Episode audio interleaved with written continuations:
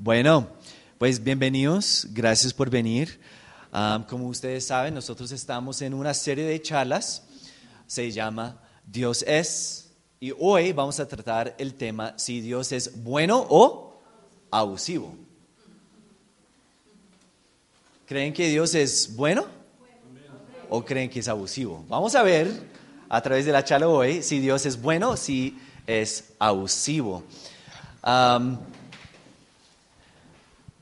Ayer, ah, hace ocho días, ah, mis niños y yo tuvimos que presentar examen en la Academia de Taekwondo.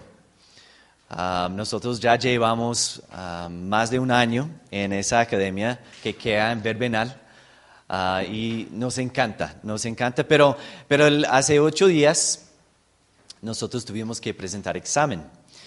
Y bueno, y el examen realmente es muy complejo, porque nosotros tenemos que presentar todo. y la verdad no sabemos lo que van a preguntar. Y entonces es complicado.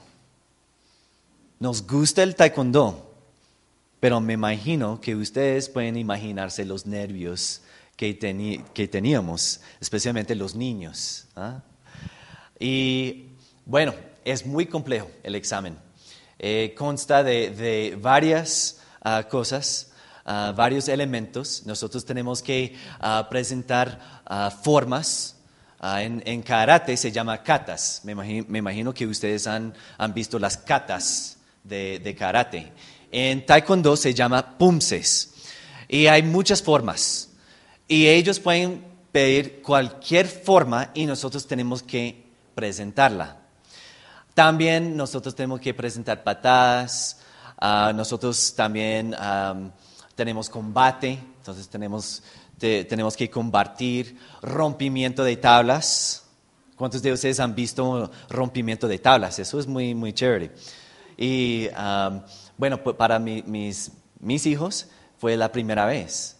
Ellos ya llevan como dos años y medio o tres años casi en taekwondo pero era la primera vez que, ah, rompieron tablas. Y súper, súper, ah, claro, tenían nervios, no sabían exactamente qué hacer porque no, no podían practicar, pero lo hicieron. ¿ah? Y, muy, muy bacano. Y, también nosotros tenemos que presentar un, un examen escrito sobre teoría. No nos fue súper bien la verdad. Bueno, el, examen escrito es sobre um, la historia de Taekwondo, la historia mundial, también la historia de Taekwondo aquí en Colombia, cómo llegó el Taekwondo a Colombia uh, y otras cosas. Y cuando nosotros recibimos el examen escrito, nos dimos cuenta que había muchas uh, preguntas que no tratamos en clase. El profe no nos enseñó esas cosas. ¿Qué tal eso? y bueno, me imagino que ustedes pueden adivinar, no nos fue súper bien en el examen. Nosotros nos tocó dejar varias preguntas vacías, no pudimos contestarlas. Y después de entregar los, los exámenes, Nicole, mi hija y yo, nosotros fuimos al vestuario y imagínense lo que dijo mi hija. Ella dijo, eso fue injusto. Padres, ¿han escuchado ese, ese comentario de, de sus hijos? nah, claro que no, claro que no. No, sí, es, la verdad es un comentario muy común. Es un justo, injusto. Y bueno, cuando los niños hacen ese comentario, como papás, ¿qué decimos? La vida es injusta. La vida no es justa, la vida es injusta. Y no les gusta esa respuesta, ¿no? Es que nosotros queremos tener una vida justa. ¿Mm? lo que merecemos, porque somos buena gente. ¿Mm? Y bueno, pues los niños dicen eso muchas veces, pero también los adultos hacen ese mismo comentario sobre la injusticia de la vida o la injusticia que ven en el mundo. Y cuando nosotros experimentamos la vida injusta, muchas veces le reclamamos a Dios. ¿Por qué Dios? ¿Por qué hiciste eso? Lo cuestionamos preguntando cosas como, ¿por qué permitiste que yo perdiera mi trabajo? ¿Por qué permitiste que mi mamá muriera? ¿Por qué permitiste, Dios, que mi primo falleciera? ¿Por qué dejaste a que mi, que mi hija se rebelara? O mi hijo. ¿Por qué tú hiciste eso, Dios? Abusivo. De pronto no lo decimos, pero muchas veces lo pensamos, que Dios es injusto cuando leemos las noticias, le gritamos a Dios como si era el culpable. ¿Por qué hay tanta pobreza? ¿Por qué hay tanta pobreza en nuestra ciudad? ¿Por qué hay tanta pobreza en nuestro mundo? Esa es una injusticia. Eso es injusto Dios. ¿Por qué hay tantas catástrofes naturales?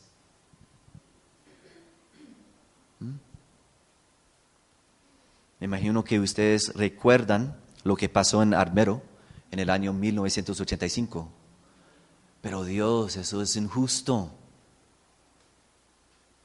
¿Por qué hay tanta guerra? Bueno, pues muchas veces las personas dicen por los Estados Unidos. no, pero en serio, ¿por qué hay tanta guerra? ¿Y por qué hemos tenido tantos problemas aquí en Colombia con la guerrilla? ¿Mm? ¿Por qué hay tanta maldad en general en el mundo?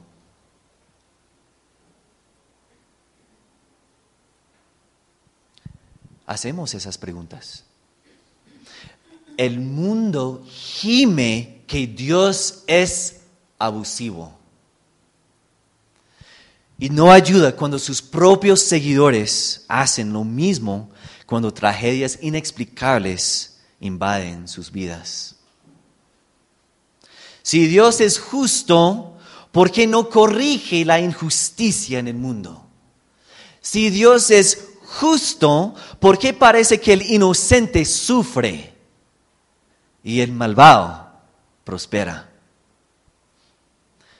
Y por eso nosotros tenemos un dicho acá en Colombia.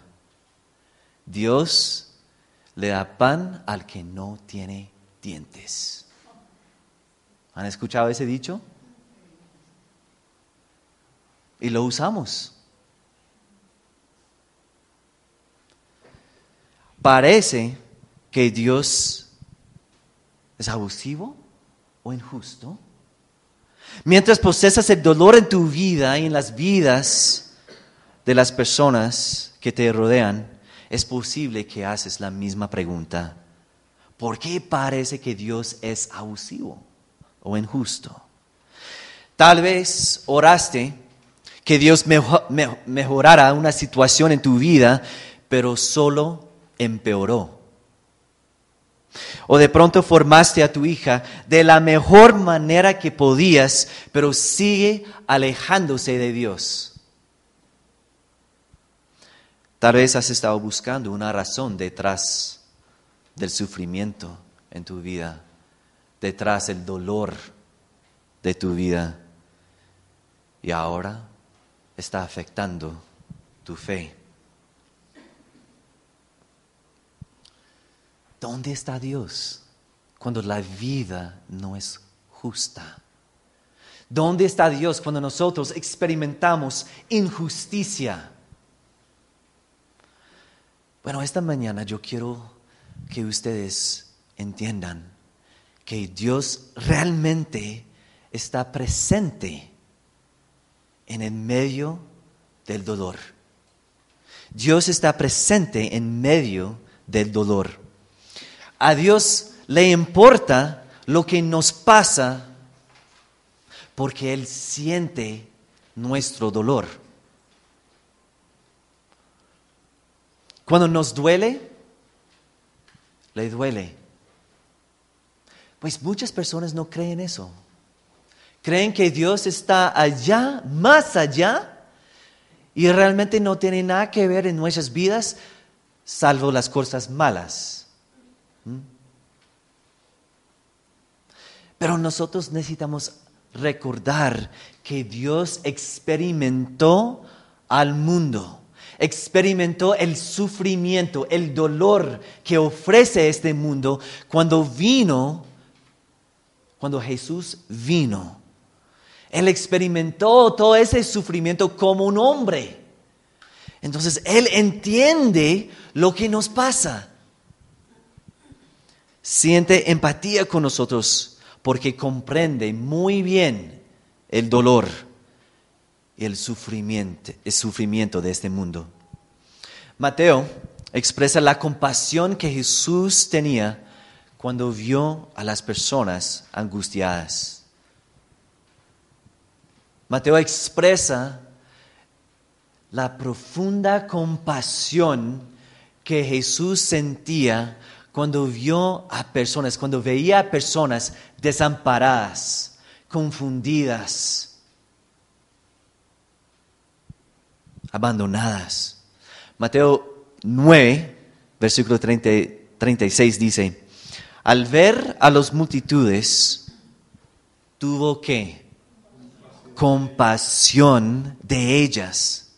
¿Por qué? Porque estaban agobiadas y desamparadas como ovejas sin pastor. La palabra clave en ese versículo es la palabra, la palabra compasión. Compasión. En el idioma original, en el griego, esa palabra significa sentir profundamente, pero profundamente si fuera desde las entrañas. Compasión. Jesús sentía profundamente desde las entrañas el dolor de las personas que lo rodeaban. Cuando vio a las personas con enfermedades, respondió con la misma compasión. Mateo 8, el versículo 2 y el versículo 3 dicen, un hombre que tenía lepra, una enfermedad muy común en aquella época. Un hombre que tenía lepra se le acercó y se, ¿qué? Arrodilló delante de él. Y dijo, Señor, si quieres, puedes limpiarme. Y Jesús extendió la mano y tocó al hombre. Y dijo, sí, yo quiero. Queda limpio. Y al instante quedó sano de la lepra. Nosotros tenemos que entender algo de esa enfermedad, lepra necesitamos entender muy bien la condición de la persona que tenía lepra. Primero, en, aquella época, ellos creían que esa enfermedad era muy contagiosa. Ahora nosotros entendemos que realmente esa enfermedad no es contagiosa. Pero en aquella época, en aquel tiempo, ellos tenían una estigma social la verdad. ¿Por qué? Porque esa enfermedad desfiguraba a la persona. En serio. Era una enfermedad de, del piel. Y, y la persona podría perder un dedo, la mano, la nariz, una oreja. Esa enfermedad fue muy tenaz. Y la verdad, las personas tenían miedo de esa enfermedad, de la lepra. Y por eso tenían mucho miedo de la persona que la tenía. Por lo tanto, no dejaban que las personas con lepra interactuaran con la sociedad. Ellos tenían que vivir fuera de la ciudad, fuera de la muralla de la ciudad. Y cuando alguien sano se le acercaba a un leproso, el leproso tenía que avisarle gritando, sucio, yo soy sucio. No me acerques. Para que el sano evitara contraer la enfermedad. Esas personas vivían sus vidas sin sentir la compasión de los demás.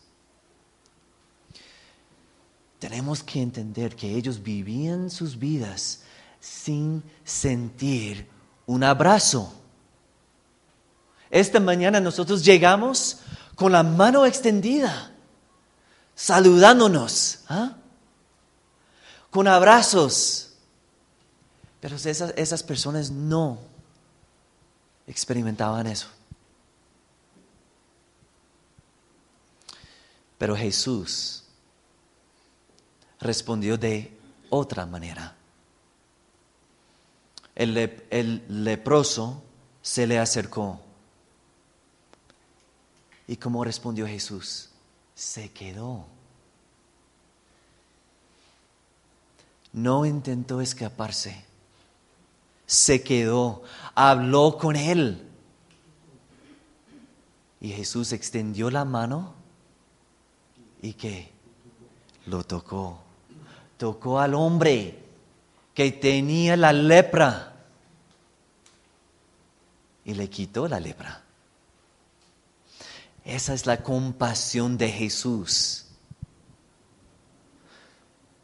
En medio del dolor, esa persona sintió su presencia experimentó su presencia. ¿Por qué? Porque Dios está presente en medio del dolor. Cuando nosotros sentimos el dolor, lo siente también. Necesitamos entender que Dios siempre sentía así. Aún en, el Antiguo Testamento, antes de enviar a Jesús, cuando Dios hablaba con Moisés, le proclamó quién era.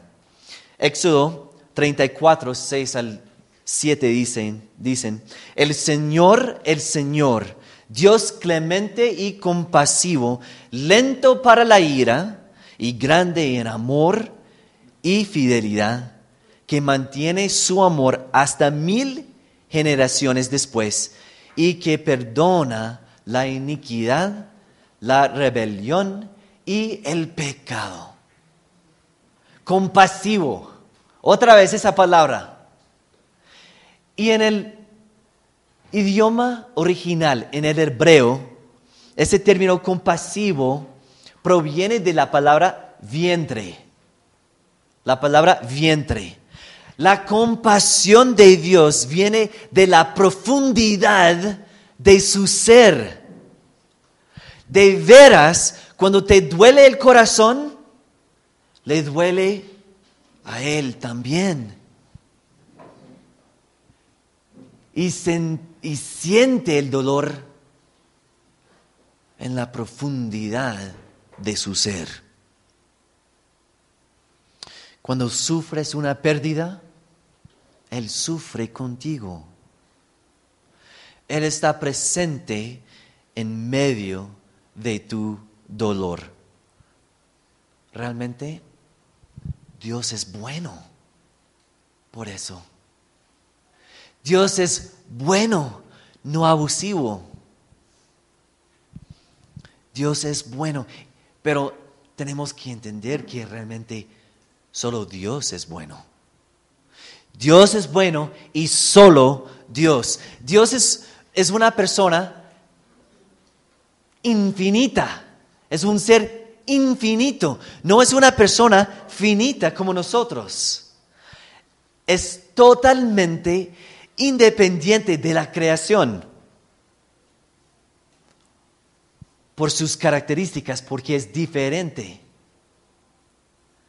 Nosotros no tenemos las mismas características, los mismos atributos de, de Él. Por ejemplo, el tiempo no le impide porque no tiene comienzo y tampoco fin. Y por eso nosotros no podemos tener la expectativa que podemos entender todo desde su punto de vista. Especialmente cuando se refiere al sufrimiento y al dolor. Él puede ver el panorama. Él puede ver todo. Él puede ver el pasado, el presente y el futuro. Él sabe lo que está pasando más allá, en otros países. Al mismo tiempo sabe lo que está pasando, conoce lo que está pasando en nuestras vidas ahora, en este momento, aquí. Y por eso Él tiene un punto de vista muy especial. Él entiende el propósito, el propósito del sufrimiento y el dolor en nuestras vidas. No podemos entender todo. Sin embargo, podemos examinar lo que sabemos de Dios. Podemos examinar lo que nos enseñan las escrituras. Y también podemos entender y examinar lo que sobre nosotros. Nosotros podemos saber, entender de nosotros. Frecuentemente creemos que el dolor que sufrimos es injusto. Y decimos, soy una, soy una buena persona. No merezco, no merezco nada de esto. Pero hay un gran problema con ese comentario. Yo no soy bueno. La Biblia nos enseña en Romanos 3 que no hay ni un solo justo, ni siquiera uno. Todos se desviaron. No hay ni uno que haga lo bueno, ni uno solo, pues todos hemos pecado. Nadie puede alcanzar la meta gloriosa establecida por quién? Y Dios. ¿Y por qué Dios? Porque Él es el creador. Y Él establece las metas. Y su meta es gloriosa, es perfecta. Y nosotros simplemente no alcanzamos. ¿Por qué? No somos buenos. Dios es el único bueno. Aún Jesús lo proclama en Marcos 10. Cuando Jesús estaba por emprender su camino a, a Jerusalén, un hombre se le acercó corriendo. Se arrodilló y le preguntó, Maestro bueno, ¿qué debo hacer para heredar la vida eterna? Y Cristo respondió así, ¿por qué me llamas bueno? ¿Por qué me llamas bueno? Solo Dios es bueno. Solo Dios es verdaderamente bueno. Jesús básicamente dijo que no podemos depender de nosotros mismos para heredar la vida eterna. No somos capaces, no somos buenos. Solo Dios es bueno. Nosotros hemos quebrantado la ley de Dios.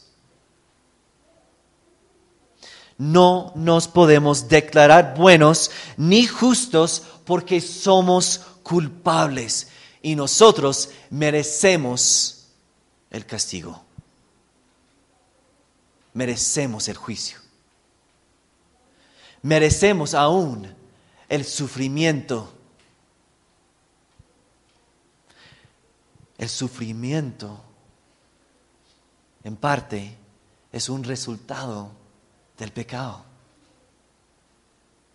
La primera parte de Romanos 6:23 dice, la paga del pecado es muerte.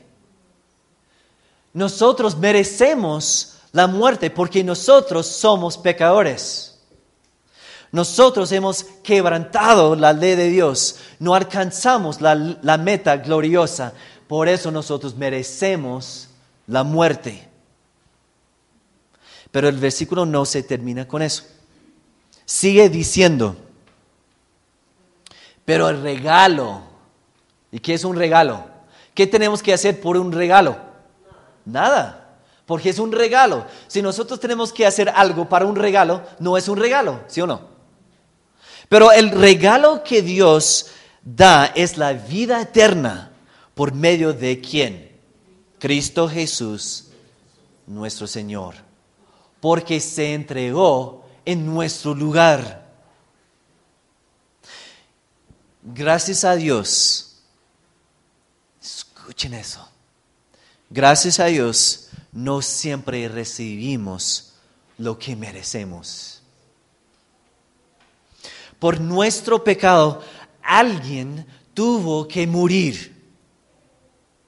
Y por lo tanto, Dios envió a su propio Hijo envió a Jesús en un acto injusto, en comillas. En un acto injusto. Yo digo injusto, ¿por qué? Porque Jesús no merecía el castigo. No, e, era perfecto, es perfecto. No quebrantó la ley de Dios. No se rebeló contra Dios. No merecía la muerte, no merecía el sufrimiento que padeció cuando andaba esta tierra. Por eso yo digo injusto, pero realmente era un acto supremamente justo porque cumplió el requisito del pecado, que es la muerte. Dios tomó su propio Hijo y le puso encima todo nuestro pecado. Y Jesús sufrió todo el juicio que nosotros merecíamos. A través de su gran compasión, misericordia y gracia, Dios nos ofrece salvación. En realidad, Dios no está obligado a ser compasivo con nadie. ¿Por qué? Por el pecado, por nuestra rebelión. Sin embargo, por su misericordia, y gracia escogió no ejercer su justicia sobre los que han confiado en Cristo. La gran pregunta es, ¿has confiado en Cristo? ¿Has confiado en su sacrificio? Es que nosotros no podemos depender de nosotros mismos. No somos suficientes buenos para heredar la vida eterna, para evitar el juicio de Dios. Nosotros necesitamos aceptar la salvación, la gracia, la misericordia de Dios nosotros necesitamos experimentar la compasión de Jesús.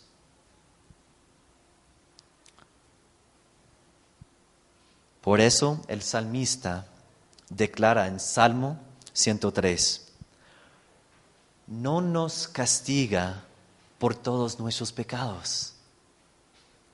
No nos trata con la severidad que merecemos. Pues su amor inagotable hacia los que le temen es tan inmenso como la altura de los cielos sobre la tierra. Llevó nuestros pecados tan lejos de nosotros como está el oriente del occidente. Pero nosotros tenemos que tomar una decisión de aceptar ese amor, esa gracia.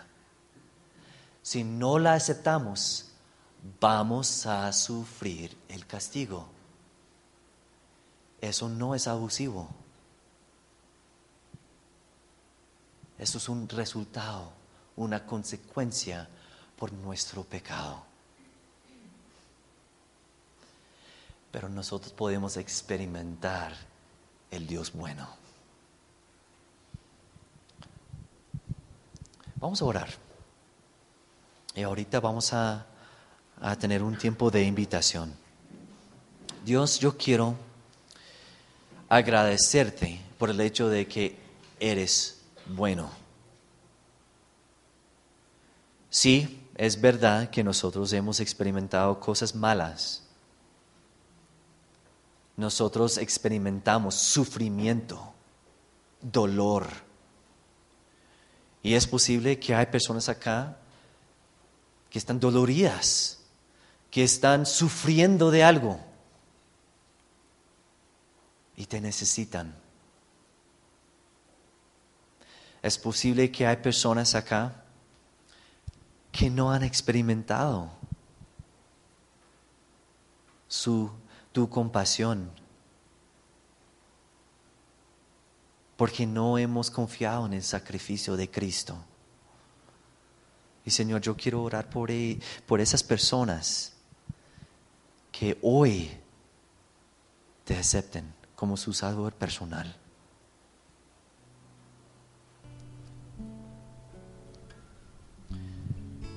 Es posible que en este momento estás sufriendo, sientes mucho dolor y no sabes qué hacer. Y esta mañana yo quiero invitarte a que te arrodilles donde estás y que le entregues ese dolor a Dios. Él siente ese dolor. Y Él no quiere que tú lo cargues solo. Él quiere que descanses en la verdad que Él está presente en el medio de tu dolor. Le duele contigo. Entiende tu sufrimiento y en este momento te está extendiendo la mano. Cójala. Recuerda la compasión que Jesús mostró al leproso.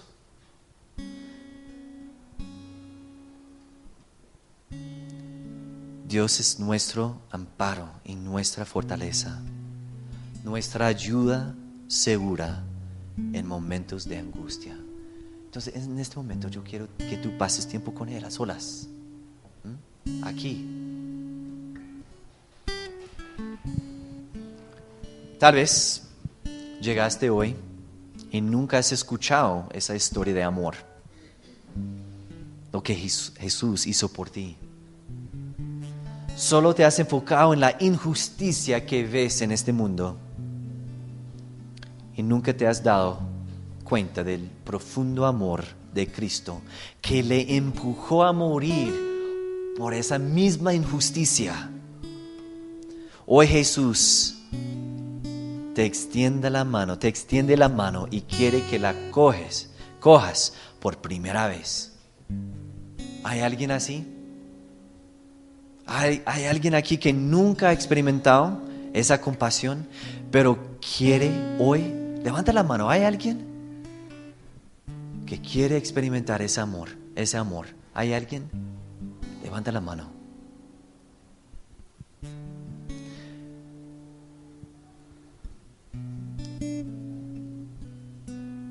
Dios, yo quiero darte gracias otra vez. No solamente por la compasión que nos has mostrado, por la manera. Enviaste a tu propio Hijo para morir por nosotros. Nosotros hmm, merecimos eso. Pero por tu gran amor, tu Hijo se entregó en nuestro lugar. Gracias Dios. Ayúdanos Señor, no enfocarnos solamente en el sufrimiento y en el dolor en nuestras vidas y en el mundo. Ojalá podamos recordar qué tan bueno es en medio de todo eso que siempre estés presente. Y ayúdanos a recordar que tú eres bueno. Y solo tú. Nombre de Jesucristo, tuyo. Amén.